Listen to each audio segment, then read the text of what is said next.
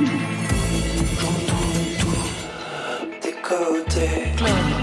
Club. Wow. Là, on parle. Bonsoir à toutes et à tous, Wamba et compagnie, Marion Guilbault. Je m'en tiendrai un bonsoir, Laurent Goumard. Bonsoir tout le monde.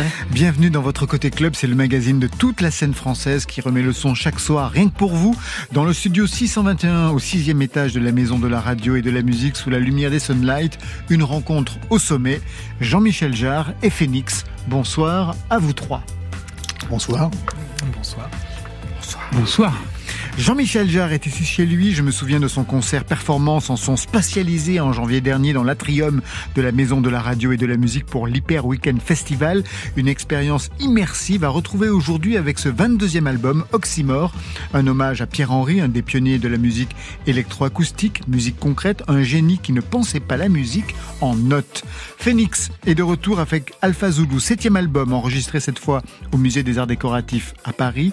Les quatre Versaillais reviennent sous les de quatre anges botticelliens sur la pochette et invite un vampire sur un titre. Si ça, c'est pas un oxymore. Marion Guilbault. Et si on profitait de la présence de Jean-Michel Jarre et de Phoenix pour ouvrir quelques dossiers SM, Laurent?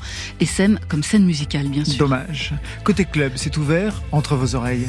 Côté club, Laurent Goumard sur France Inter. Et avant de donner la parole à nos invités, une ouverture symphonique, une production France Inter, c'était le concert de Pomme avec l'Orchestre Philharmonique de Radio France au studio 104 de la Maison de la Radio et de toutes les musiques. Toujours disponible à la réécoute, Pomme cultive son jardin sur France Inter.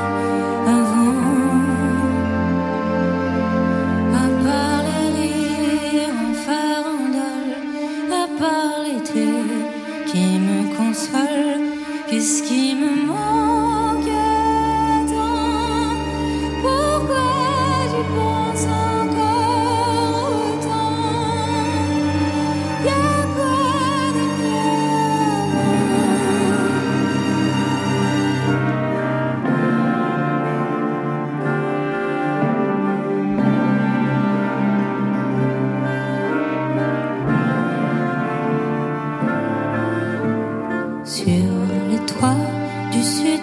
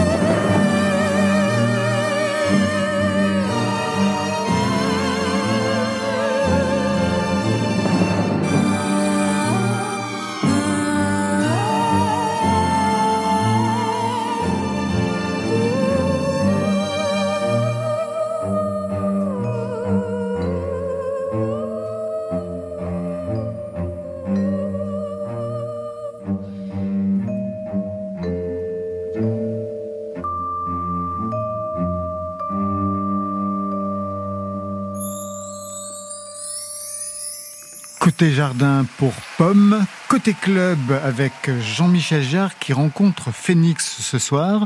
Je ne sais pas si c'est une première. Je ne crois pas quand même. Si Si, Si, si, c'est C'est vrai. dingue. contre toute attente. Ah ouais, C'est vrai. jamais rencontré. Non, euh, à- à- avec regret de mon côté. Ah bah nous aussi, mais on a des amis en commun. je Voilà, crois. exactement. Oui, Des plein. Daft Punk, etc., etc. Ouais, D'autres R, amis R, aussi, oui. Sébastien Tellier peut-être. Aussi, ouais, beaucoup, ouais. D'accord, toute la scène électro-française, quoi. Manifestement. On est Mais, une, euh, que ce poignée, soit, euh, une poignée de main Que toujours. ce soit d'un côté de l'océan ou de l'autre, on on a- on ne s'est pas croisés, donc merci. euh, Ah à vous. voilà, c'est Mais vous, première. Branco, vous m'avez dit tout à l'heure, vous aviez fait quelque chose sur les musiques de Jean-Michel Jarre. C'était un secret. Ah ben non, il n'y a pas de secret entre nous. Non, c'est pendant la pendant la pandémie, je, je m'ennuyais un peu et j'ai j'ai fait des transpositions de, de morceaux de Jean-Michel en, en majeur. J'ai passé des morceaux mineurs en majeur. Ah, super. C'était vraiment pour m'amuser et puis pour, pour redécouvrir les sons. On a on partage la même, les mêmes synthétiseurs presque. Oui, bien sûr. Et donc c'était un petit exercice de style que j'ai fait pour. euh, Ah, mais ça, je voudrais bien écouter, alors. Ouais, que c'est- tu me fasses écouter. C'est parti, c'est promis. Bon, parfait, voilà. C'est moins bien, c'est beaucoup moins bien en majeur. C'est une excuse de plus pour se, pour se voir, pour se revoir vite. Ça veut dire que vous écrivez plutôt en mineur, Jean-Michel Jarre? Ça dépend, non, il y a des... euh, c'est une question difficile, ça. Les premiers albums étaient assez mineurs, Oui, c'est l'impression. Exactement, ouais. Mais c'était l'époque. Oui, aussi, ouais. L'époque était mineure. non, c'est pas ça. Ouais, C'est majeur sur certains assez points beau. aussi. C'est assez beau de dire les choses comme ça. 22e album pour Jean-Michel Jarre, 7e pour Phoenix, avec un point commun. En fait, ce sont des disques attachés à des lieux. La Maison de la Radio pour vous, Jean-Michel Jarre, et le Musée des Arts Décoratifs à Paris pour Phoenix. D'abord, cette Maison de la Radio. Est-ce que vous aviez entendu parler des concerts que Jean-Michel Jarre avait donnés ici, Branco et Deck Darcy? Euh, non, mais nous, on est très, très, très à côté de la plaque en général.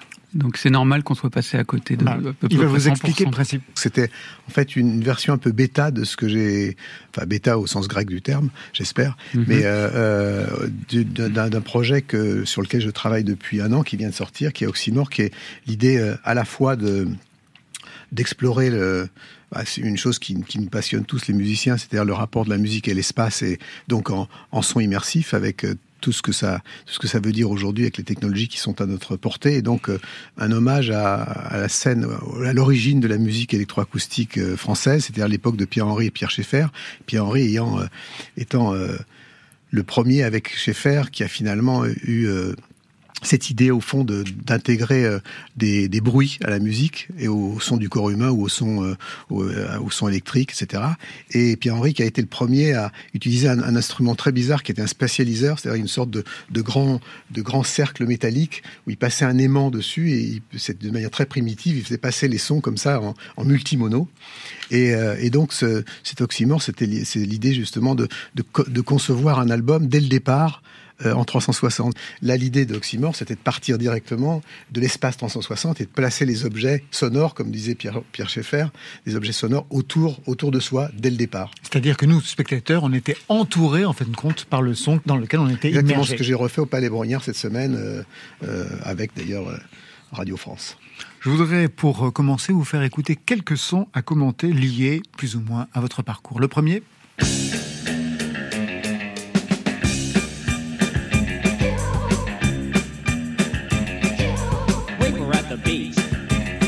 Ce son Moi, j'accepte.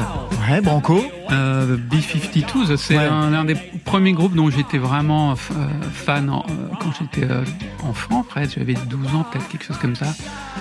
Et c'est la première fois que, indépendamment des goûts de mes parents, que, j'achetais des disques. Et que donc c'est le premier, premier moment vraiment où j'ai pris possession de, de la musique avec ce titre Rock Lobster. C'était extrait du premier album Planète Claire. Un second extrait en deux temps. D'abord pour le côté pop, bien sûr.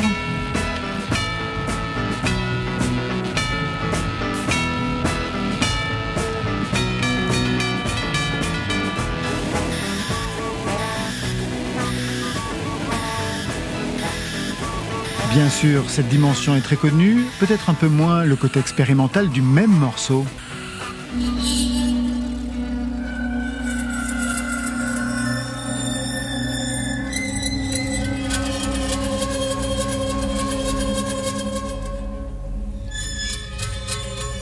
Jean-Michel Jarre, vous prenez Metz pour le temps présent Bah oui, je le de prendre avec euh, de Pierre-Henri et de Michel Colombier. Et de Michel Colombier. D'ailleurs, ça a été d'une certaine manière un peu euh, quelque chose d'un peu dark ou d'un peu euh, ambigu en tout cas pour Pierre-Henri parce qu'il est, il est reconnu mondialement pour un morceau qu'il n'a pas vraiment fait puisqu'en fait c'est un morceau de Michel Colombier. Michel Colombier a, pris quelques sons de, pas dans la première version, oui, oui. quelques quelques sons de Pierre-Henri et qui était pour le, le, ballet Messe pour le temps présent de Maurice Béjart, qui était un, qui était un chef-d'œuvre absolu euh, sur le plan aussi chorégraphique et qui était vraiment le, mélange l'expérimentation entre la forme euh, chorégraphique et la musique.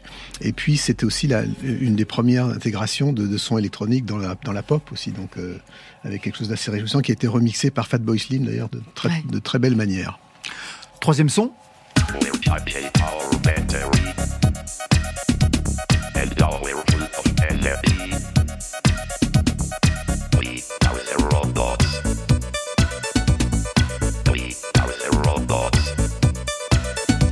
Quelqu'un est intéressé par ce troisième son moi je prends, mais il, faut prendre, c'est quoi Oui, vous prenez. Moi je prends tout là pour l'instant. Manifestement, oui. Qu'est-ce qu'on écoute euh, Kraftwerk. Ouais. We Are the Robots. Nous on adore Kraftwerk. On considère que c'est des, des, précurseurs. Euh, enfin, il y en a d'autres. Jean-Michel aussi, on fait partie euh, des gens qui ont réussi à mettre l'Europe continentale sur, euh, sur les scènes, hein, sur, le devant de la sur scène, le devant de la, scène, internationale, en parlant de préoccupations qui étaient les nôtres, pas les préoccupations des anglo-saxons. Alors c'est intéressant, je vais rebondir là-dessus, c'est qu'en fait, on, on se rend pas compte euh, à quel point la, en fait la musique électronique elle vient vraiment d'Europe continentale au départ. Elle a rien à voir avec les États-Unis. On dit toujours Détroit, mais pas du tout. Non, c'est véritablement la France. Oui, j'avais fait cette euh, discussion un jour, euh, juste avant de faire Coachella, on était interviewé par le Billboard avec Pedro Winter, avec Pedro, mhm. et, et le gars nous demande, pour vous, c'est l'origine de la musique électronique, c'est c'est où? Et Pedro répond, c'est Détroit. Je me suis dit, mais c'était fou, c'était 40 ans avant euh, en, Europe continentale, en France, en Allemagne, Luigi Russolo avec l'art des, bruits en Italie, euh, le Térémine, et c'est quelque chose qui, vient de notre héritage de musique classique. C'est pas du tout un, format pop, la musique électronique, c'est des, avec des morceaux instrumentaux qui font qui font 12, 15 minutes, enfin qui, qui sont qui sont totalement en dehors du du format du format pop. Donc effectivement, euh, il y a une énorme légitimité du de la musique électronique euh, euh, européenne, française en particulier. Et, et je voudrais, j'en profite pour pour dire quelque chose que je voulais dire à Phoenix depuis longtemps, c'est qu'en fait, moi j'ai toujours considéré que le rock, quand j'avais quand j'avais 17, 18 ans, je j'allais voir, il y avait même, même avant 15, 16 ans, il y avait à l'Olympia, euh, euh, ils, ils, ouvraient la nuit et puis il y avait plein de rock, plein de prog rock, gens comme Soft Machine, Pink Floyd, même avant qu'ils soient connus, etc., qui passaient. Puis je me disais, bon, cette révolution-là, finalement, c'est notre la révolution de notre génération et des suivantes, mais c'est pas les Français parce qu'à cette époque-là, tous les gens du de la, la pop faisaient des, des covers américaines. Mhm. Et finalement, c'était, je me disais, c'est une musique ethnique qui vient d'ailleurs, notamment d'Angleterre, enfin des États-Unis, d'Angleterre. Et, et, je me disais toujours, euh, le, rock finalement, c'est une musique ethnique qui vient d'Angleterre et de et de, des États-Unis. Et puis euh, finalement, c'est comme euh, eux, ils ont les originaux. Quoi qu'on fasse, on sera que des copies. Jusqu'à ce que j'entende Phoenix, où Phoenix, pour moi, est un, est un groupe euh, qui est universel. C'est plus c'est ni français ni américain. Et, je pense que vous êtes les premiers en, France à avoir, réussi vraiment à, faire, à faire du rock quelque chose qui, qui soit plus seulement anglo-saxon. c'est une question qu'on se pose depuis le début, forcément. Pendant longtemps, il y a eu le phénomène des yéyés, c'est-à-dire que c'est une sorte de, de singer les, les, Américains, les Anglais. Euh, nous, on a l'impression de faire l'inverse, de parler dans leur langue, mais d'exprimer une, une âme, je dirais pas seulement française, mais vraiment d'Europe continentale. Je sais pas pourquoi, mais j'ai l'impression que c'est ça. Et, euh, je pense qu'ils sont sensibles d'ailleurs. Quand on a commencé, on était parmi les premiers à, à parler euh, aux Américains, aux Anglais dans leur langue. Une langue un peu bizarre parce que nous, il y a le filtre du, de la traduction. Euh, mais maintenant, ils sont plus sensibles. Il y a, il y a, il y a Rosalia qui chante en, en, espagnol. Il y, a des, euh, il y a des ouvertures. Tout est possible. Le premier qui a, le premier qui a été qui était très Jean-Michel Jarre. Euh, le premier qui était euh, très convaincant, c'est Adriano Celentano. En anglais? Euh, en, en, en, italien. En italien. En italien ah, et oui, qui oui. faisait, et qui ah, faisait oui, vraiment du et qui faisait vraiment du rock qui était du niveau de d'Elvis de, quoi.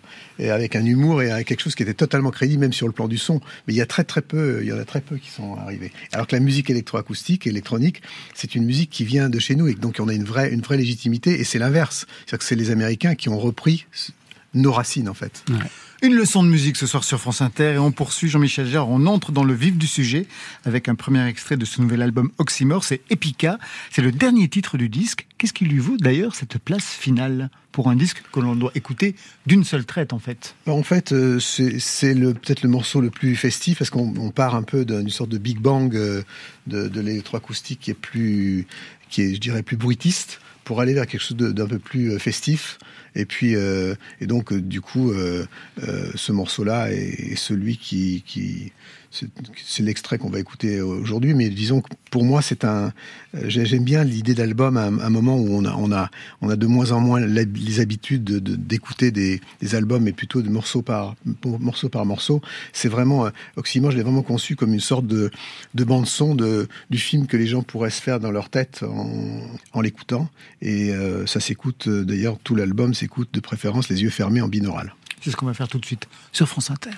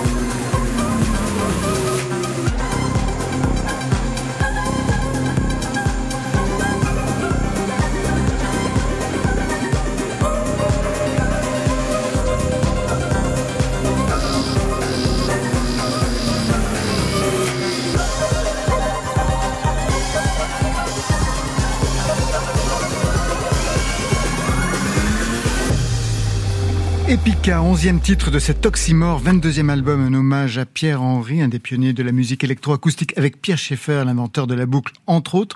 Pendant le titre, Jean-Michel Jarre, vous expliquiez à Phoenix ce que cela supposait en termes de composition de travailler l'espace et ce son binaural, c'est-à-dire?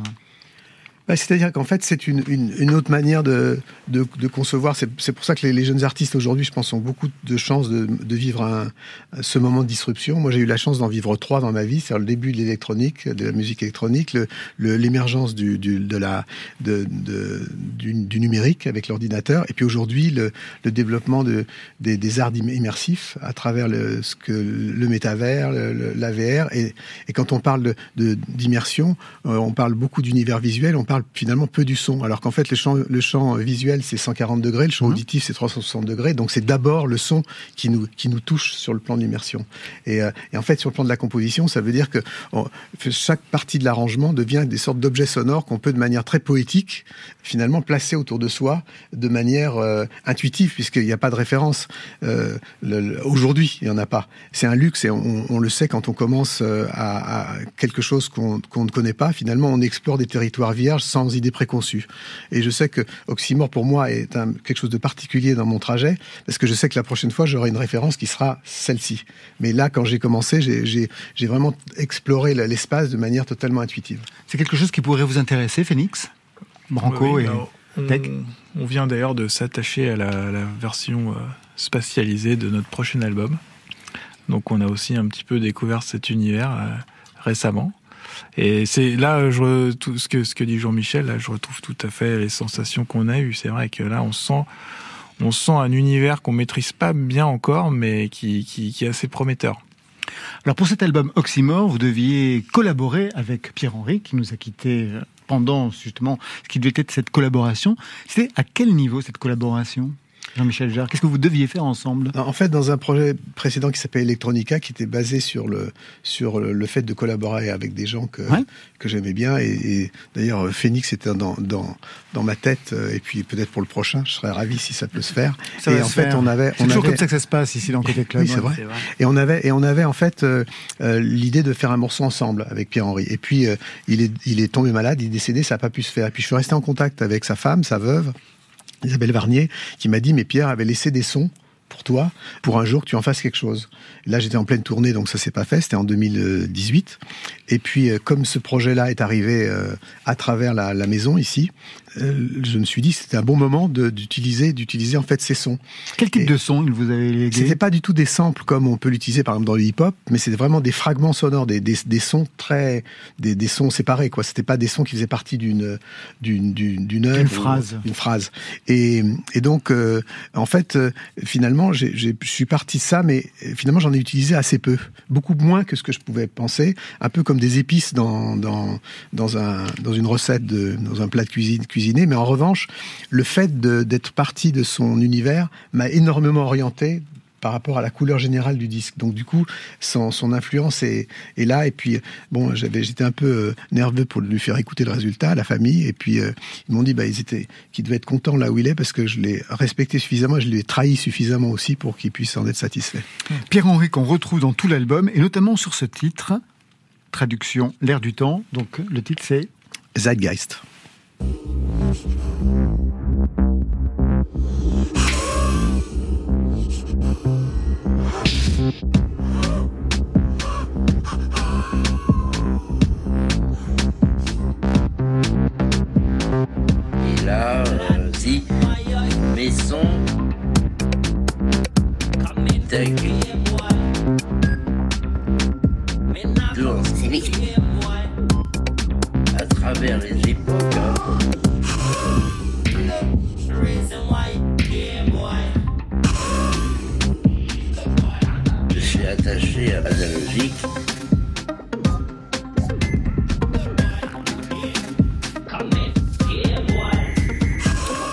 C'est un des morceaux que je préfère dans l'album. On entend la voix de Pierre Henry, mais ouais, d'autres ouais. voix aussi. De quelles origines, Jean-Michel Jarre euh, D'un euh, Jamaïcain un peu spatialisé dans sa tête. Et, dans sa tête donc, aussi. Souvent les Jamaïcains. C'est intéressant d'avoir Pierre Henry qui est extrêmement euh, cadré, extrêmement raide et dans, dans, son dans son phrasé avec un, un phrasé beaucoup plus flou d'un Jamaïcain. Euh, qui rappe plus ou moins. Et puis, donc je trouve que ce mélange, ce choc de, culture était assez amusant. C'est ce qu'on appelle aussi un oxymore. Alors d'ailleurs, ce titre oxymore, ça rappelle dans votre parcours un autre album, Oxygène, en 76, qui travaillait la mélodie. Là, on est plutôt dans l'expérimentation. Quel rapport quand même feriez-vous entre ces deux albums aux titres proches et éloignés en même temps? Alors phonétiquement, j'ai pas du tout pensé à Oxygène, mais dans mais plutôt à, cette idée de, des fondations de la musique euh, électroacoustique, notamment justement ce que je disais de mélanger le, son d'un corbeau avec un hautbois ou, euh, ou d'un son de machine avec euh, avec des violoncelles. Et c'était plutôt cette, cette, apologie de l'oxymore qui, qui, naît, qui naît en fait d'un autre mouvement français qui est le mouvement surréaliste, le côté Marcel Duchamp sonore.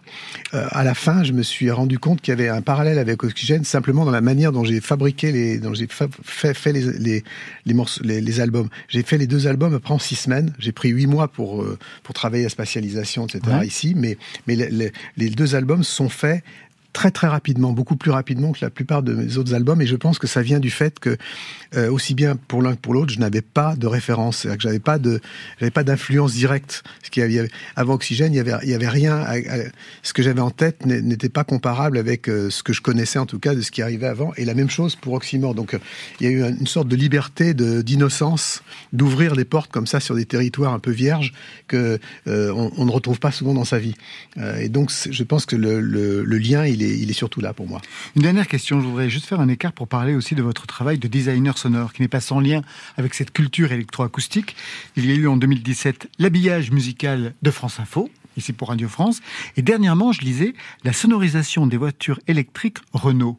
Ça consiste en quoi en fait, un jour, j'ai eu un, appel de Luca Demeo, qui est le nouveau directeur euh, de Renault, qui est un fou de, musique, et qui m'a contacté, et il m'a dit, moi, pour moi, dans, une voiture, le plus important, c'est le son. Pas seulement le son de la voiture, mais le, son du moteur, mais le son de manière générale, le rapport du son avec la, avec la, voiture. Et donc, euh, on a discuté, et, effectivement, il y a tout un sujet qui, est un sujet dont on parle depuis un moment, qui est le sujet des voitures électriques, à la fois pour la sécurité, parce que une voiture silencieuse est dangereuse en, ville, et en même temps, de pas rajouter non plus avec des sons qu'on qu'on pourrait créer euh, à la pollution sonore existante, ne pas tomber non plus dans le côté Star Wars et vaisseau spatial euh, qui est, qui est souvent la caricature. Donc c'est un, sujet assez intéressant. Euh, et puis aussi euh, l'idée du fait que la, voiture électrique devient aussi un lieu de d'edutainment, si je peux dire. Quand on penser, ne serait-ce que le temps de charge, ce sont des lieux, de, des, moments, de, des temps, des, parenthèses que nous, musiciens ou, créateurs, peuvent, finalement occuper avec des, des créations. Donc c'est toute cette réflexion-là qui est effectivement intéressant, qui fait partie du, du travail aussi pour moi de, de, de, de ce qu'on peut faire comme, comme musicien. Quoi. Jean-Michel communiquer avec, le, avec, avec, avec les gens. Jean-Michel Jarre, vous restez avec nous. On va retrouver Phoenix dans quelques instants. Les dossiers SM de Marion Guilbault. Vous écoutez Côté Club avec Bibi Club. C'est le matin.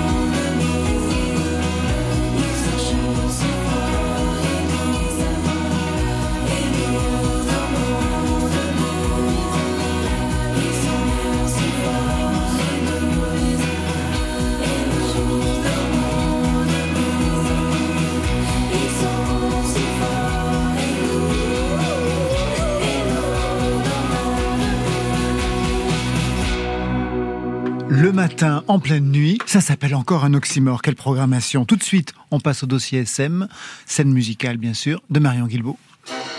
Sexy, Côté sexy, club, les dossiers SM. les cool. Sur France Inter. Alors les Jeux Olympiques euh, à Paris, c'est une fois par siècle. Et la cérémonie d'ouverture sur la scène, c'est une fois tous les 3000 ans, manifestement. Donc euh, oui, ça demande euh, 45 000 policiers et gendarmes par jour pendant euh, trois mois, puisqu'il y a euh, la flamme et il y a aussi euh, les Jeux paralympiques. Et donc Toutes les unités de force mobile, CRS et gendarmes mobiles, seront donc euh, pris par les Jeux Olympiques, on le sait, et, et nous l'avons dit et je l'ai redit. C'est pas à moi d'annuler euh, tel ou tel événement.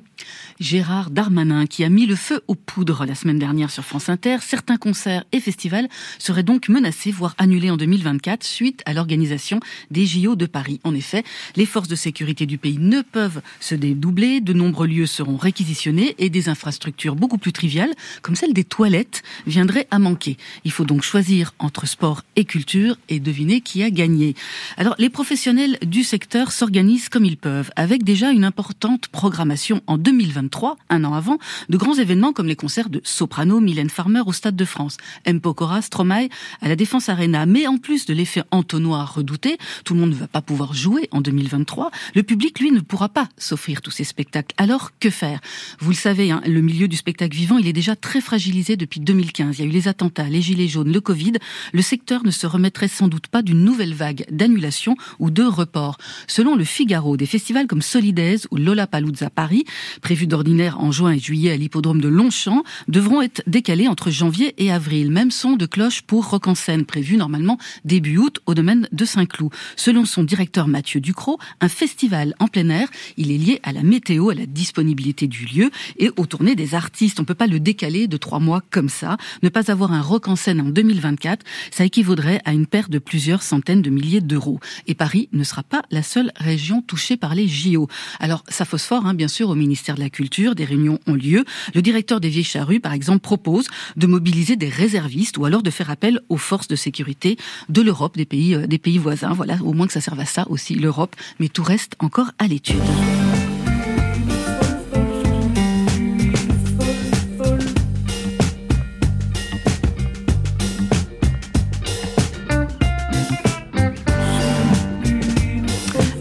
Ça ne suffisait pas, je vais vous parler de Cura, un collectif qui a mené une étude inédite sur la santé mentale dans le milieu de la musique. C'est un collectif qui a été créé en 2019.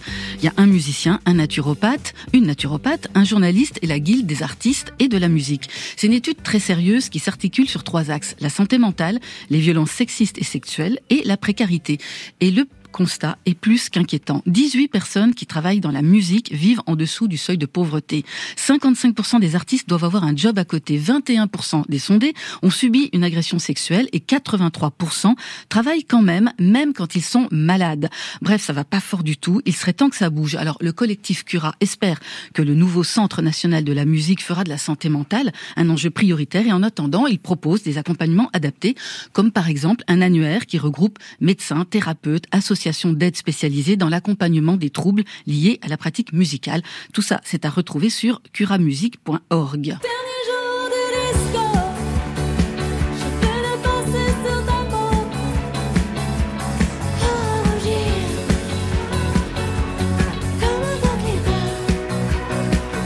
Et pour refermer ces dossiers SM, un papier très intéressant dans Libération signé par Lolita Mang qui éclaire sur la transcription, pas toujours évidente, de la musique enregistrée à la musique live.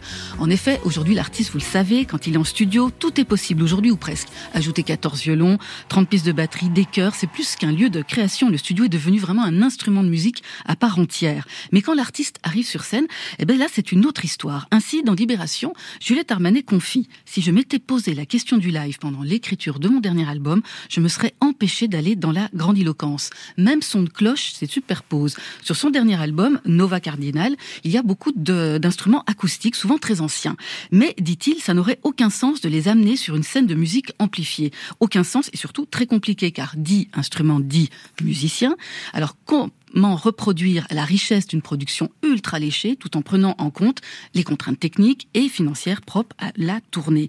Alors toutes ces problématiques, c'est drôle, elles ont généré un métier, celui de directeur musical, comme Sylvain de Barberac, ingénieur du son de formation qui travaille avec des artistes comme L'Homme Pâle, Superpose, Jacques. Alors souvent, dit-il, les ambitions des artistes sont surdimensionnées par rapport à ce qu'on peut faire. Et là, il y a vraiment un boulot incroyable qui se met en place. Quels morceaux choisir? Comment les répartir? Comment bien les retranscrire en live? Comment placer les effets de voix. Est-ce qu'on met la batterie un peu plus devant? Comment mixer les différents éléments? Et aujourd'hui, pour un Laylo qui a choisi de se produire seul sur scène, de plus en plus d'artistes venant même du hip-hop comme Orelsan ou encore L'Homme Pâle, eh bien, ils sont accompagnés de musiciens avec de moins en moins d'ordinateurs. Alors, est-ce que finalement la pratique du live va influencer l'écriture et l'enregistrement des futurs albums studio, le retour de l'organique comme le retour du refoulé, comme dirait Laurent Goumard c'est à lire euh, en plus, de, plus en détail dans Libération. Phoenix, est-ce que vous, vous avez déjà été confronté à ces problématiques Mmh. de retranscription À 100%, Ouais, c'est souvent. euh, c'est l'histoire de notre vie depuis euh, Ouais. qu'on a commencé à faire de la musique. Ouais.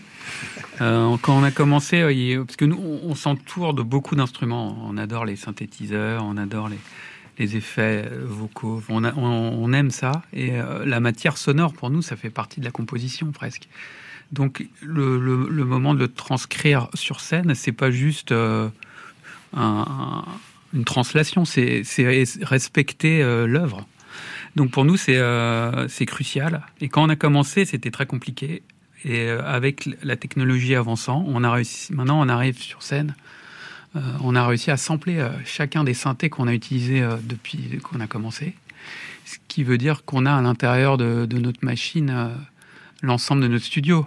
Après, il faut des humains pour le jouer. Et ça, c'est très important. Ce qui- on essaie d'arriver à un résultat presque informatique au niveau de la précision. Mais ce qui est beau, c'est justement qu'on échoue tous les soirs et qu'à chaque fois, c'est un peu à côté de la plaque.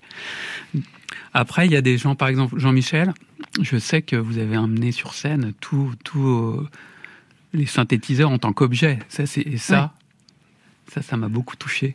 J'avais chez moi une photo, de, je jure que c'est vrai, une photo de vous avec tous tous les synthétiseurs que vous aviez sur scène il y a quelques années pendant la, une de, de vos tournées. Vous voyez de quoi Oui, je veux parler Oui, c'était Ouais. très rapidement. euh, C'était en fait c'était une tournée où j'avais décidé de rejouer Oxygène, qui était fait en huit pistes euh, là, et donc je me suis dit on est quatre à quatre, on a deux mains chacun, on va faire tout. Et donc on n'avait pas de midi, pas d'ordinateur, on était complètement euh, avec avec en même temps des, des instruments qui sont des vieilles machines qui tombaient en panne. Et au départ, ça a paniqué un peu tout le monde, et après on s'en est servi. C'est-à-dire quand il y avait des quand il y avait des pannes ou autres, ben, on, on- on s'en servait des accidents. Et en fait, les, les gens adoraient ça parce que ça, ça montrait justement une, fragilité, la fragilité de l'instant qu'on qu'on perd souvent avec le avec l'informatique. Et, c'est vrai que c'est un, très beau souvenir. Phoenix, le retour, septième album. Le titre c'est Alpha Zulu. On en parle après avec Branco et Deck Darcy.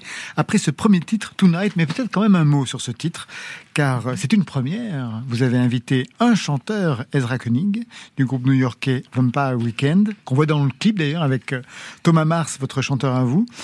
Ça signifiait quoi d'inviter euh, un intrus dans votre clan de quatre amis? C'était c'était un débat. Moi, j'étais très contre. Euh, j'ai Branco, dit, ouais. je- je- on était là, on parlait, on, on débattait. Je disais, cite-moi un album, un duo culte, un mythique quoi, dans- sur un album légendaire. Et euh, ils ont réussi à me convaincre. Et j'avais tort. Je suis obligé de le reconnaître. Oui, Dalida et Lindelon. C'est ce qu'ils vous ont Euh, pas. voilà, ils n'ont pas réussi à trouver ces, ces, ces- ces exemples qui m'auraient tout de suite. Non, mais ils ont trouvé un de exemple, suite. du coup. Deck Darcy, vous avez trouvé quoi comme exemple Oui, non, il y en a, il y en a- il y en a- Il y en a plein. Non, mais, mais nous, le, Qui Nick Cave, Kylie Minogue. Ok. Bon, allez, on va voir ce que ça donne. Tonight ce soir sur France Inter.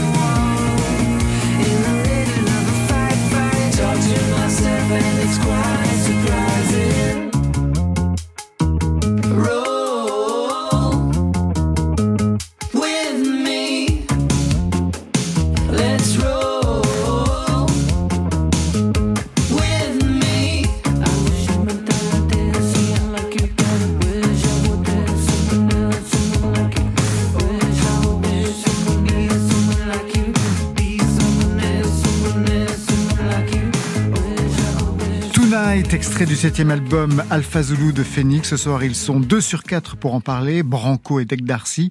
Septième album avec sur la pochette quatre anges de Botticelli qui regardent un livre, ou plutôt la silhouette d'un livre. C'était quoi l'idée de ne pas apparaître sur la pochette alors qu'on vous voit à l'intérieur? Branco, Deck Darcy?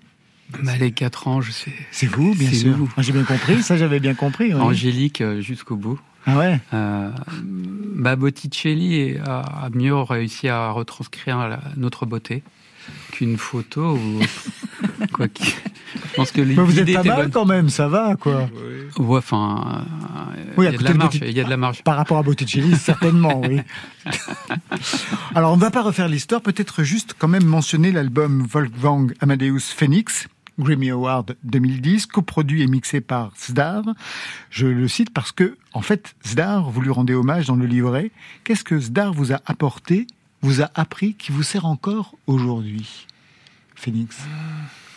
C'est- c'est- Darcy.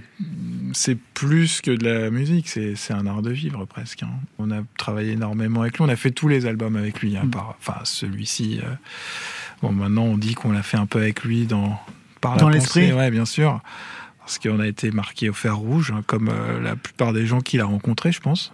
Mais tous, hein, pas forcément les musiciens, hein, aussi euh, ses voisins, ses, ses- son plombier, son boulanger, ouais, tout le monde. Tout, tout- À tout son enterrement, il y avait, il y avait tout- tout- toute la, tout- tout- tous les corps de métier qui pleuraient. Enfin, donc c'était, c'était au-delà de la musique. Moi, quand j'avais une question à poser euh, sur la vie, quoi, euh, où est-ce que je dois acheter une truffe? Où est-ce que j'achète une alliance pour mon mariage? C'est, lui que j'appelais. Il avait réponse à tout. C'était un, un artiste de la vie. Donc forcément, quand il disparaît, euh, ça fait un trou. Ça laisse un trou. Alors justement, j'ai regardé qui était le mixeur pour cet album, et là j'ai été pas vraiment surpris parce qu'il en a fait plein, mais c'est très intéressant quand même ce choix. C'est Many marocain, Je, je le dis comme ça. hein. Une star dans le milieu des ingé-sons, 10 Grammy Awards à lui tout seul pour son travail sur les albums de Kenny West, Alicia Keys, Maria Carey, Céline Dion aussi. Quels sont les albums qui vous ont donné envie de travailler avec lui? Bah, tout cela. Vous avez bien changé Mais alors depuis les débuts. Vous Bah non, étiez beaucoup plus raide sur le choix de vos collaborateurs Ah au non, je début. hein. plaisante, mais c'est, mais quelque part c'est vrai. C'est, c'est justement l'éclectisme et euh, et euh, non parce qu'il n'y a pas que ces albums-là non plus. Il a Ah bah. aussi fait des albums super. Enfin, Bah, sont- Non, non, non, mais j'ai senti le- un petit. Non, non, non. Euh, Alicia Keys, les, les albums d'Alicia Keys sont superbes. Ouais, franchement, c'est ouais. vrai. Non, mais ça renseigne beaucoup sur l'époque, parce que quand on a commencé à faire de la musique, c'était impossible qu'on travaille avec quelqu'un euh, qui avait des morceaux, dans le- même dans le top 50. C'était des mondes séparés. Et esthétiquement, c'était c'était, euh, carrément l'ennemi, quoi. Et là, c'est étonnant que euh, les, courants ont changé. Le Gulf Stream a changé de sens et que maintenant, quand on, écoute des, morceaux dans les charts internationaux, au sommet, il y a des choses qui nous semblent euh, valides d'un point de vue de l'esthétique. Et donc, euh, quand on a cherché un, collaborateur pour faire ce, travail de mixage, il y a quand même, à chaque fois, il y avait son nom qui revenait dans les, les, les choses qu'on respectait, même dans des morceaux que jamais on écouterait, euh, sauf sous, euh, Sous la contrainte. sous la contrainte, sous la torture, euh, mais qui en revanche, d'un point de vue technique, de la matière sonore, nous, nous semblait convaincant. Après, il y a des morceaux géniaux, par exemple Ri- le Rihanna, le morceau Work, qui est, je pense, qui est un chef-d'œuvre de minimalisme et de avec très peu d'éléments, faire quelque chose de très très puissant. Vous avez changé. hein. Non, pas tant que ça. Non, mais je plaisante. Je sais pas, j'ai peut-être. J'espère. Au fond, le- j'espère. Pour le, Dès pour le meilleur probablement. Ben oui, bien voilà, sûr. On s'est embourgeoisé, voilà. Enfin, ça. vous avez changé et pas vraiment parce que l'album est toujours signé chez Glassnote. Donc ce label américain depuis vos débuts, puisqu'on était au début des années 90. En France, les maisons de disques comprenaient pas véritablement votre projet. Le son était rock, soul, funk, électro. En plus, il était en anglais, donc bien sûr, vous êtes tourné du côté des États-Unis. Est-ce que vous avez quand même rencontré une fois, eh bien, le directeur, le boss de ce label assez étrange Alors, Euh, Daniel Glass. Bien Ouais, sûr, ouais. c'est un, quasiment un ami. Mais il ressemble à quoi? Pourquoi? C'est- euh, Il ressemble, il a exactement la voix de Bernie Sanders ou de Larry David. Plutôt de Larry David. C'est euh, un, un, New-Yorkais de Brooklyn avec l'accent de Brooklyn. Et c'est un être humain, c'est ça qui est beau, qu'on aimait, qui s'est un peu perdu dans les dernières décennies où les grands conglomérats sont créés. Là, c'est un être humain, on le regarde dans les yeux, il nous serre la main. Et puis, comme à- dans les années 60, euh, vogue la galère.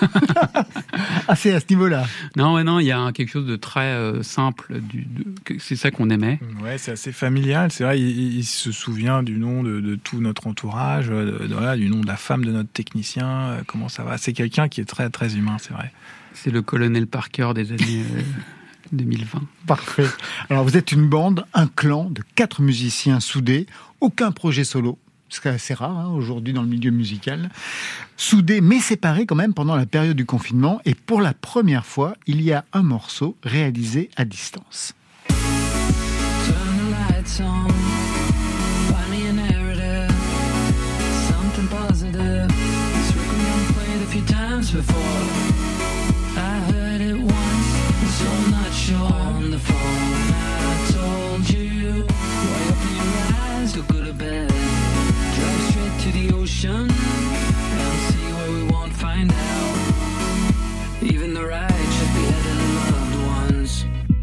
Le titre Winter Solstice. Qu'est-ce que ça a changé cette période de confinement dans la façon que vous avez eu de travailler à distance pour euh, au moins quelques titres? Ce titre-là, c'est le, c'est le seul qu'on a fait vraiment euh, séparé, dans le sens où c'était un morceau qu'on on, on l'avait créé juste avant le- l'espèce de lo- lockdown. Vous souvenez-vous On pouvait pas sortir de chez nous. C'est vrai. C'est des souvenirs euh, Complètement faux. aujourd'hui. invraisemblables presque. Et euh, à ce moment-là, je me souviens, j'étais sur mon petit balcon. J'avais, euh, on pouvait pas sortir. Il fallait avoir un chien. J'avais pas de chien. Ou une baguette de pain. Oui, une baguette de pain. Euh, et j'ai envoyé un message à Thomas. On vient, des- on a une petite boucle et lui, il était bloqué en, en Californie. Il y avait la pandémie, il y avait les feux de forêt, il y avait, il manquait plus que le- l'invasion de criquets pour que le l'apocalypse soit, soit absolu. Et donc je lui ai envoyé ça et lui il m'a renvoyé juste. Il, il avait un petit petit studio dans sa chambre. Puis c'est la, c'est la, la prise qu'on en- qu'on entend là. Ah oui, c'est celle-ci. c'est celle-ci, on l'a gardée parce qu'on ne pouvait pas reproduire l'espèce de, de charge émotionnelle qu'il y avait à cette période dans le monde entier. hein. On, est, on était tous ensemble, je parle pas juste de, de lui et nous, mais tout- nous tous. Finalement, on était tous le, en état de stu- stupéfaction et aussi euh, la grande fraternité de, du genre humain. Non? Moi, c'est comme ça que je vois les choses. Bah oui. Autre extrait, Alpha Zulu, c'est le titre qui donne son nom à l'album, ou l'inverse.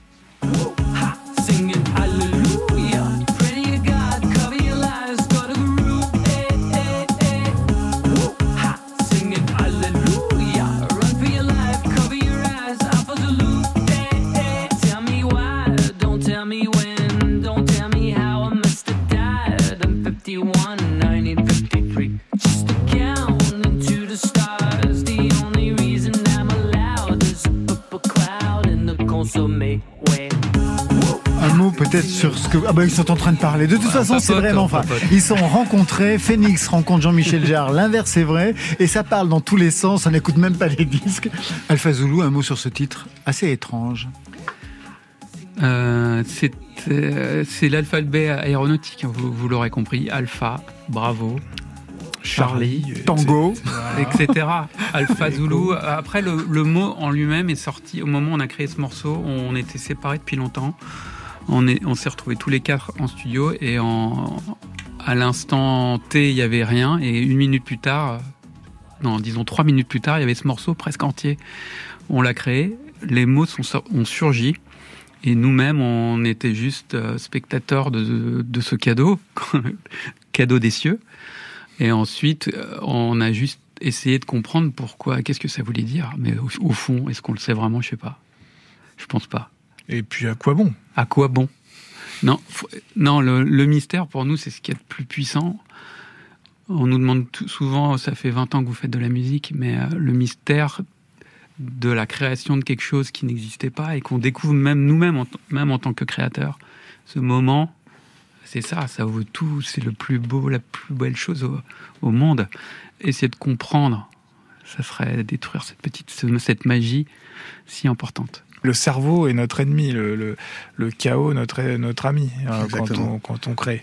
Ben, ça sera le mot de la fin. Ah ouais. L'expression est parfaite pour vous. Merci à vous.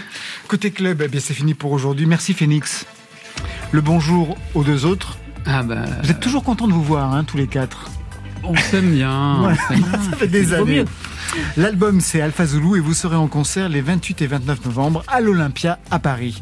Merci Jean-Michel Jarre. Merci Laurent. Oxymore, hommage to Pierre-Henri. Ça c'est le nouvel album. C'était pour aujourd'hui, ça, mais demain.